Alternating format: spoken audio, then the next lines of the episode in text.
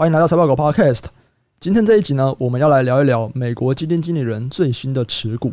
那在我旁边的呢，也，每次都要讲在我旁边，可是不是哦，我们都是远端录。那跟我现在在讨论这一集的呢，是我们的朋友投资沙案的简贝人 Frank。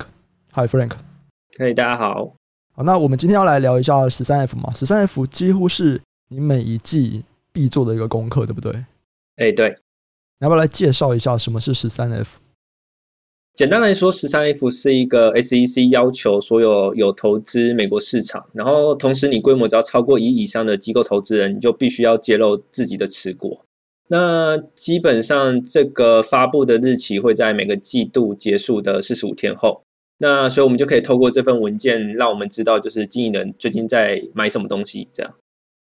好，所以它其实是一个告诉我们基金经理人在买什么东西的一份文件。哎，对。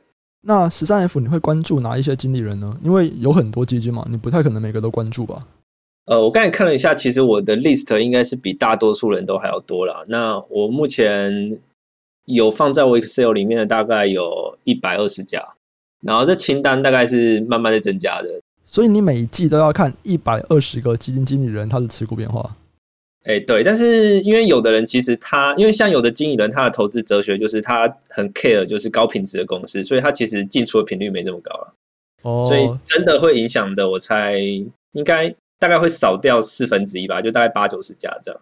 嗯，比方说像 Charlie Munger，他的那个持股就是从来不变的。Bill Ackman 也是啊，Bill Ackman 也是基本上不太动他的持股。哎、欸、，Bill Ackman 这一季不是把星巴克全卖掉了吗？我觉得他动的频率没这么高，而且加上他主要投资的都是食品消费那种类型，那种类型也都不是我主要会投的东西。嗯，而且他个人其实比较在意公司的品质啊，对啊，嗯，所以我就觉得有时候就是看过去而已，但是不会被我拿来当做更进一步的决策依据。对，嗯，了解。对对对，Bill Ackman 不在我们的脚本里面，不过其实我对于他卖掉星巴克这件事情，我算是蛮有兴趣的，因为其实他之前的访谈，他在提到说。就是要跟经理人长期保持一个好的关系啊，所以他不会随便卖股票。然后他举的例子就是星巴克，结果现在星巴克全部出清了，这样子。我觉得很多经理人都这样，你张磊不也是吗？对啊，张磊也是啊，就是京东嘛。对对对，京东也是大幅的出清嘛，这个也是我也觉得蛮有趣的。我觉得在这一季里面看到了蛮多，本来觉得他们应该要是长期持有，因为以他们之前啊讲出来的观念来说，或者是以他们之前讲出来的。投资的想法来说，他们应该要是要长期持有的，可是他们这一季全部都卖掉了，这件事情的确是有点有趣啊。所以就是说，呃，书还是要看，但是还是要看一下他们真的在做的行为啊。对，没错，没错，这就是你说的，你常常批评某些经理人，就是说一套做一套。我没有，我没有说什么。说一套做一套，明明都你说的。没有，没有，没有，没有，不是，不是，绝对不可能。马上怕。上一集被抹成特黑，我大多数私下讲啦，很少会在公开场合上讲这种事情啊，对吧？我公开场合上的发言，我觉得我都还蛮谨慎的。好，那我们回到这个十三 F 啊，所以十三 F 会关注你说一百二十个基金经理人，那我们关注的要点是什么？例如说，诶，这一百二十个就直接跟单吗？还是我们会决定我们要跟哪些单，不跟哪些单？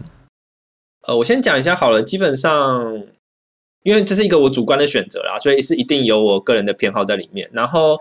就我个人偏好来讲，我基本上不会去看总经为主的经理，然后也比较不会去看 long short 那种的，然后或者是他超额报酬主要是来自于他的交易技巧，或者是量化经理的，基本上这四类我是不太看的。第一个是总经，它不是我投资策略的核心，所以我基本上不太管他们在想什么。然后再来是十三 F，其实它不会去揭露你空方的部位，那就变成说，如果你今天不揭露空方的部位。Long show 的，他可能很多时候是在 pair trade，那其实你不是很能完全了解他买这只股票背后的真实意义，所以基本上 long show 的这种我也都不太看。然后基本上像交易或者是量化为主的经理人，因为基本上有四十五天的间隔期嘛。那对这种交易为主或是量化经营来讲，四五天其实都已经太长了，所以基本上十三 F 出来基本上也都已经没什么用了。那我认为十三 F，因为基本上我相信会听 Podcast 的大部分应该都还是在比较新手的阶段啊。那我、欸、我自己觉得我们有很多研究员在听哦。哦，真的吗？对啊，我们有很多研究员、经理人在听的。哦，好好，就是我我自己会觉得十三 F 是你今天在美股练习最好的方法。就是我以前其实我一开始做美股的时候，因为其实美国股票太多了，完全不懂。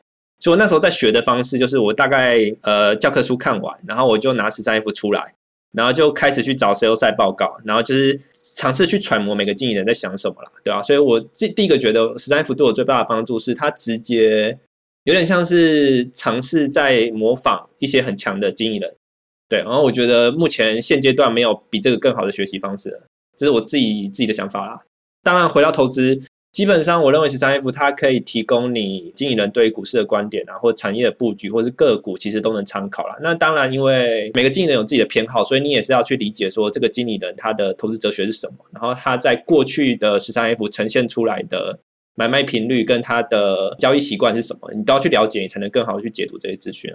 所以，你第一个，您说你十三 F 其实把它当一个参考书在看嘛？你就是说，你看他们买什么持股，然后你去看其他人的报告，看看说。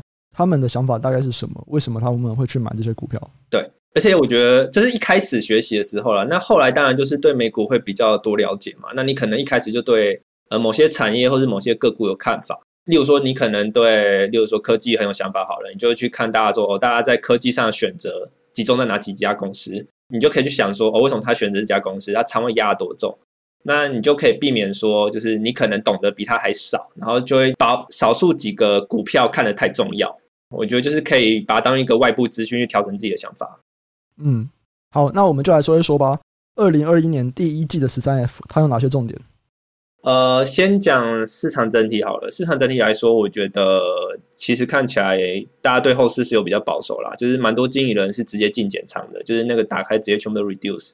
然后也没什么加仓。那如果去对应那时候的背景，其实股市在偏高的位置嘛。然后来自于散户的买入量好像也开始趋缓了，就是来自于呃券商的 earning call 基本上是可以确认这件事情啊，嗯，对吧？那个人也感觉就是这季度其实比较难选了，所以我觉得其实明显大家都开始有点保守了。你刚刚说的那个，你刚刚说那个券商 earning 口啊，就是其实像我这边补充一下。就是其实像很多像不管是盈透证券啊，或者是其他一些上市的券商，他们在第一季度的季度发表会上面，他们都有提到说，过去可能从去年开始吧，这一波的股市热潮是来自于散户的大量加入。可是大概在今年的二三月就已经是高峰了哦，高峰以后到现在都是一直在往下走，所以就代表说散户对股市热情已经开始逐渐消退了。那你刚才有提到，你说这个季度你自己也觉得它比较难买，能不能来说明一下这个是什么东西？呃，看过去我觉得估值都偏高了啦。那，哎、欸，估值高很久嘞，高很久。但是过往是你永远找得到有一些板块是被低估的，像是像去年下半年嘛，去年下半年很多很多周期性石油什么的，其实估值都超低超低啊。那你看就知道价格是不太对的，嗯，对吧？但是以现在这个时间点，就是无论是你看。科技啊，金融啊，周期啊，或者是一些什么大众商品啊，基本上全部都上去了啊，就是很难找到明显被低估的板块了。好，所以关于这一季的十三 F，第一个重点哦，就是发现说很多经理人都已经开始变保守了，他们开始调降他们的持股部位。那其他呢？我先说一下，那调降其实也不是说大砍啦，就是大概会降，大概降到八十趴到九十趴的水平啊，大概就这个。这个、所以可能本来是满持股，现在大概降十趴左右，降到八九十。我不确定它本来持仓多满，但是大概那个幅度就是十趴到二十趴的减幅。对，整个仓位看起来，嗯，对。那产业来看的话，因为我个人追的是价投居多啦，那整个板块看起来基本上就是呃大科技，然后金融、医疗和石油这几个板块，我觉得是比较多一点。哦，所以这一季经理人他们多买的股票，通常是集中在科技、金融、医疗跟石油哦。哎，对，好，那我们就一个一个来聊啊。所以科技大概是谁买，然后买了哪些？我其实没有去统计谁买，因为我就是就是看 gate 起来，就是谁买的比较多。哦，具体是谁买，我可能不是很确定。那买了什么？买了什么？我觉得大科技基本上都很多啦，就是 Facebook、Google，然后 Amazon 跟 Microsoft，我觉得看起来都是偏多的啦。哦，所以就是科技巨头嘛。对，就基本上巨头。那那其实合理啦，就是如果你去看对应的时间，科技巨头其实盘在那个位置已经盘有点久了，就是它好像从我记得是从去年的年中吧，就开始一直在附近的水平，所以它基本上价格在这边波动了快一年。那等于说，其他东西都上来了，它的相对价值看起来就没这么贵了。了解，我知道像塞斯·卡拉曼其实就买了蛮多嘛，他就有买，不管是说 Intel 啊，或者是 Alphabet、Google，然后美光、Facebook，其实这几个都算是他第一季有在增加部位的持股。哦，对啊，对啊，对啊，对。那科技的部分就是这些大型的科技巨头，其他的嘞，像金融。金融我觉得几块啦，一块是医疗险的部分，然后一块是年金险的部分，然后一块是寿险有，但是我觉得寿险比较像是少数人的重仓，它不是一个大家可能手上都有一点的。然后银行的部分基本上有，就是但是我觉得他们其实每个主题都有点散了，它不太像是一个统一的主题。那券商呢？券商你没有提到，券商好像看起来是偏减仓吧？我的印象。哦，券商偏减仓哦。印象中，对，我觉得也合理啊，因为就以我们刚刚的讲法来说，我们就说了嘛，就是其实散户在第二季以后就已经开始逐渐的对股市热情开始衰退了。那在券商这部分的获利应该也是会慢慢降低吧。但是他们背后都有一个自己的主题啊，我觉得讲起来其实蛮杂的。背后都有一个自己的主题是什么意思？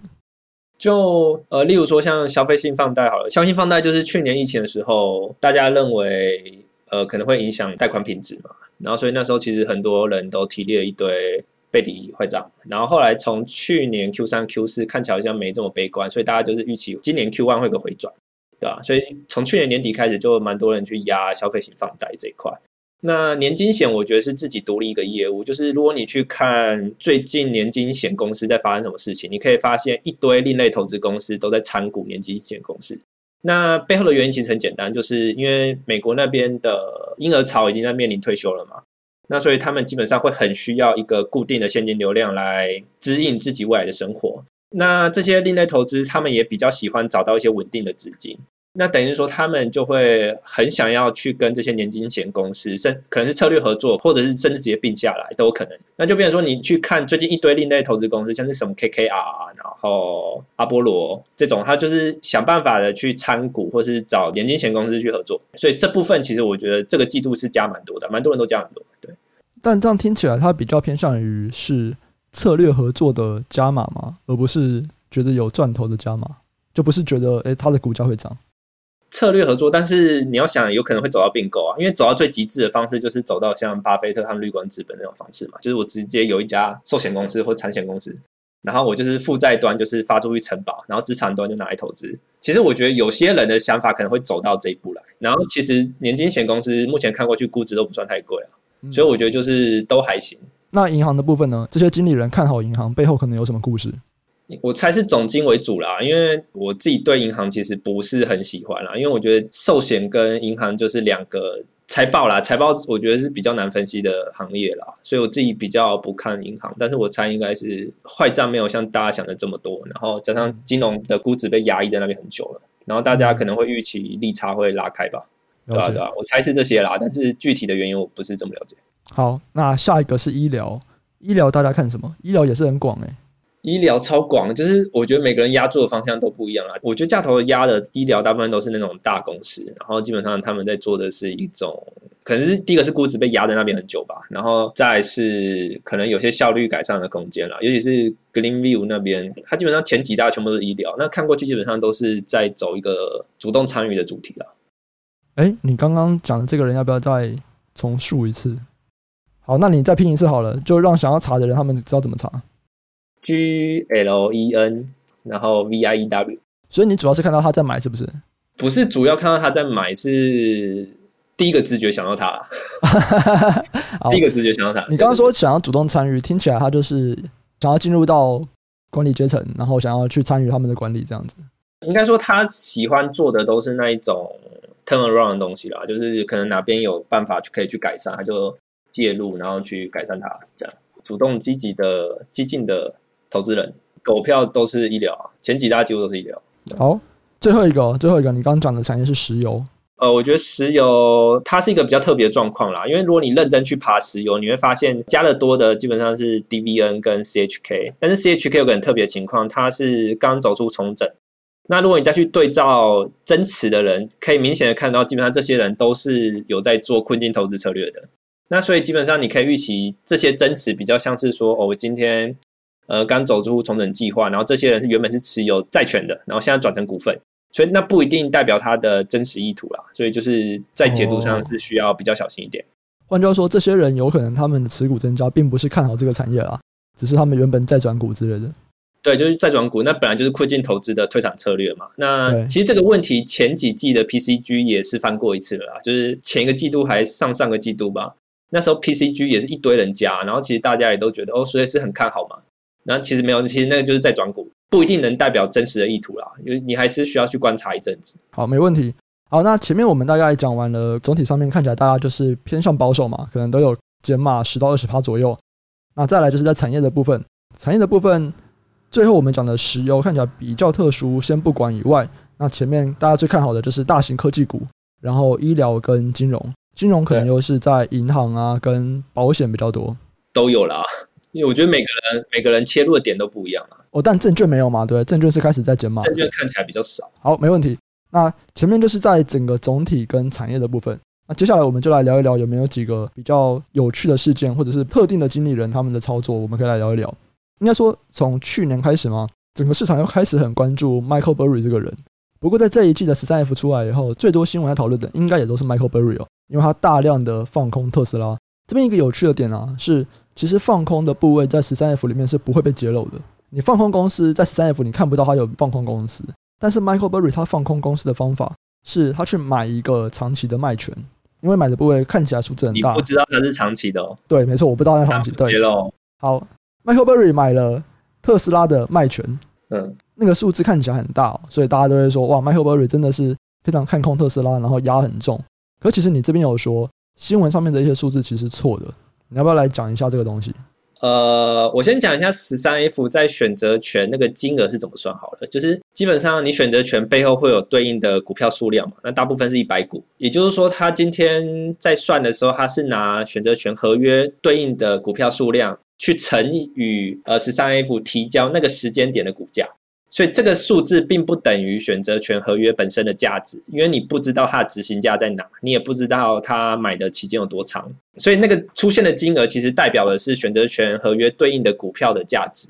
嗯，这两个数字是完全不一样的。对，那就变成说，其实在解读选择权的金额要比较小心，因为大家都知道嘛，我们选择权只要花权利金的钱，然后可以有比较大的杠杆。他搞不好买的很价外啊，他搞不好买在。价外不知道哪边去了，而且甚至可能买的很近很短，你也都不知道。所以其实，在解读上，我觉得是比较难的啦。所以其实我们并不知道他到底放空多少嘛，对不对？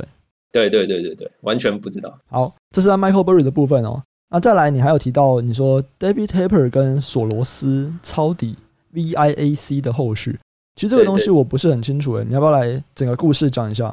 没有，这就是延续我们上一次 podcast 讲的嘛，就是我有去抄那个 BO 黄的底嘛，对不对？对。然后 Viacom CBS 就是当时一家跌下来的股票啦，对吧？嗯、那会特别想讲它，就是因为我也出手抄了嘛，那我也选择 VIC 作为我的最大仓，所以就是觉得跟大师们做出一样的判断，就是优越感满足一下。等一下，你要不要先来跟大家介绍一下，就是 VIAC 这家公司？就 Viacom CBS 应该大家都蛮熟的吧？就是他是做没有人熟啦，真的吗？没有人熟啦，谁呀？他就是基本上是做媒体业的啦。那像是派拉蒙什么的，基本上就是他们的嘛。派拉蒙旗下比较有名的作品，像是什么什么《音速小子》嘛，这算有名吗？不可能的任务，因为《音速小子》是最近起的嘛。因为他最近就是 PowerPoint 法说会 PowerPoint 全部都放《音速小子》，我就直接被洗脑《音速小子》。应该说什么不可能任务这种吧。而且派拉蒙是美国算是非常非常老的电影制片吧，然后它是前五大的样子，所以基本上它就是一个非常老牌的电视公司，你就这样想好了。嗯，其实变形金刚也是派拉蒙的，大家应该都会讲变形金刚吧？哦，真的吗？对啊，对啊。好，对不起，对，就是复仇者联盟啊。复仇者联盟不是啊？啊，复仇联盟是啊。复仇者联盟是派拉蒙。我这边看到的是啊，对啊，是由派拉蒙发行的样子。OK 啊，反正就是他有手上还有很多其他频道啦，像是什么 Showtime 啊，或者 NTV。NTV 大家跟我差不多年纪的，应该就比较熟这种东西。就他其实手上很多频道，然后还有发行公司派拉蒙，基本上就是专注在媒体娱乐这块。好，那我们先拉回来哦。你刚刚提到说，像 David Tepper 还有索罗斯他们之前有抄底 VIAC，然后你自己也有选择 VIAC，然后现在有些后续是不是？哦，现在后续就是上个礼拜，就是媒体这边其实蛮多新闻的啦。第一个是 AT&T 跟 Discovery 要合并嘛，然后再是 Amazon 要并购 NGN。基本上这两个新闻就直接推动大家预期产业会有更进一步的整合潮了啦。那所以基本上大家就开始在点名下一家可能是谁。那如果你去盘现在美国公开市场上交易手上握有内容的公司，其实不多了，就大概只剩 ANC 的 Network，然后 Lionsgate、WWE 跟 Comcast 旗下的 NBC，还有 VIC，。那目前场外大家预期几个可能的并购者就是 VIC、Comcast 跟 Apple 这三个是可能是比较大家的，比较有机会去，因为其他几家要么是内容太逆取了，要么就是它的规模其实不是这么大。如果你去盘这几家估值跟旗下握有的内容，然后去算就是每个内容平均的价格，你可以发现 VIC 基本上是所有人里面最便宜的，所以我就觉得说 VIAC 这边可能搭上了这波热潮啦。哎，呀，可是 VIAC 现在。应该还算是跌的吧？偏低啊，它没什么反应。可是你是看到有人在加码 VIAC，所以你有这个故事是不是？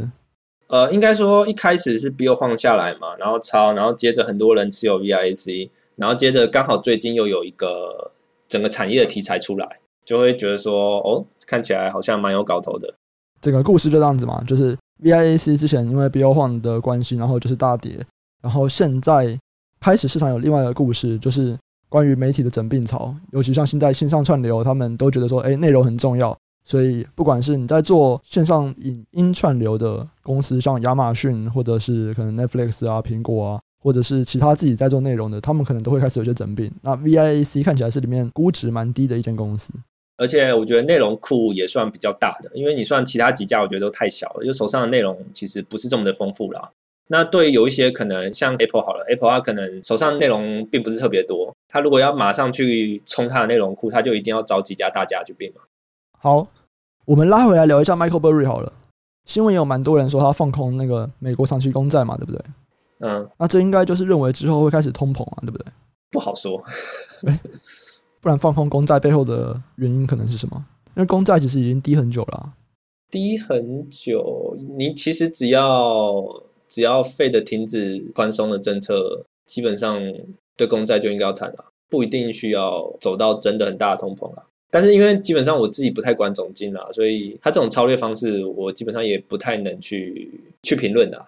好，好，还有没有哪一些经理人或者是标的你觉得很有趣的？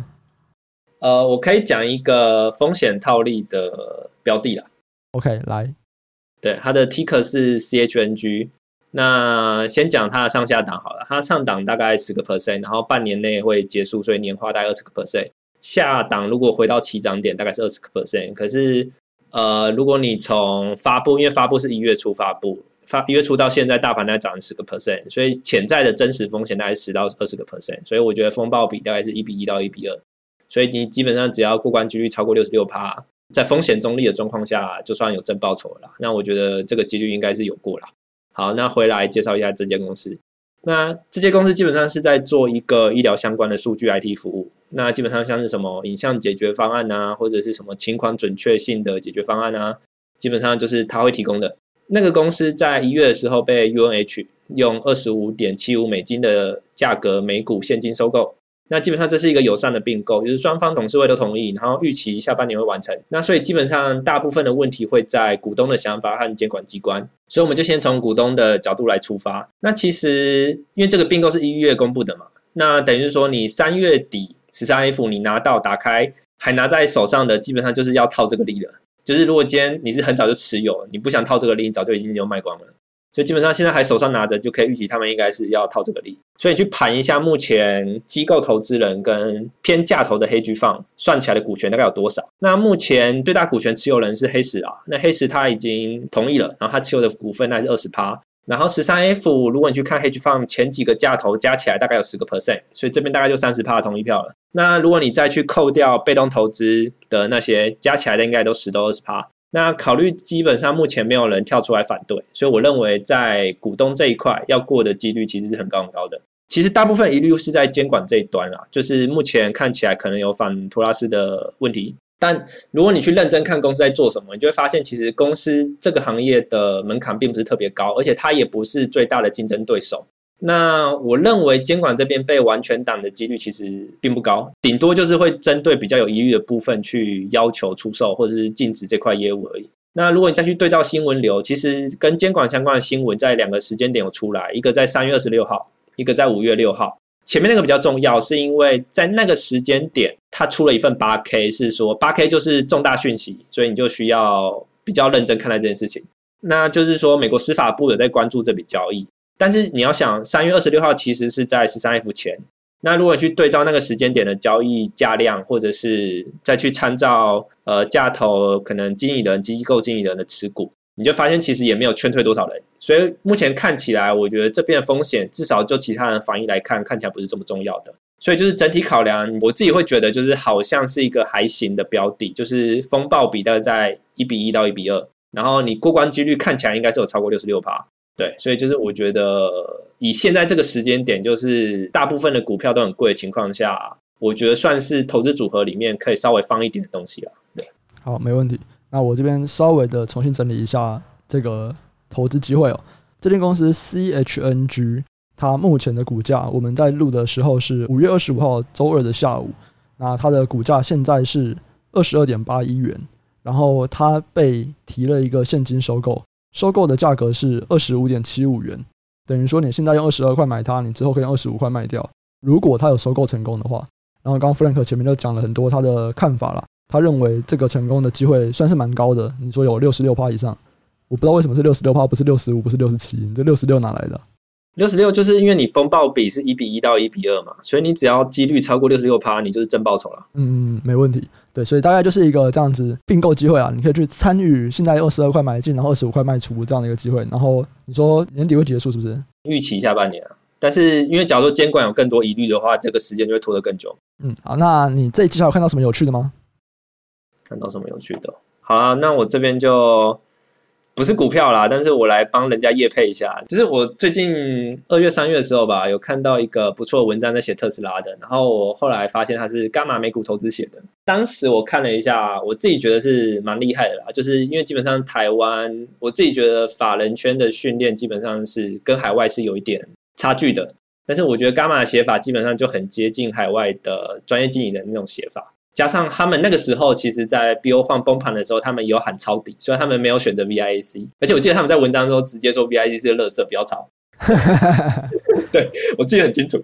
但是因为他们那边基本上都是在投科技股啦，所以就是我对于他们不投 VIC 这种公司，其实我也是觉得合情合理。整体来讲，我觉得他们那边是我台湾看过去，我觉得美股订阅我会觉得写的最好的一家啦。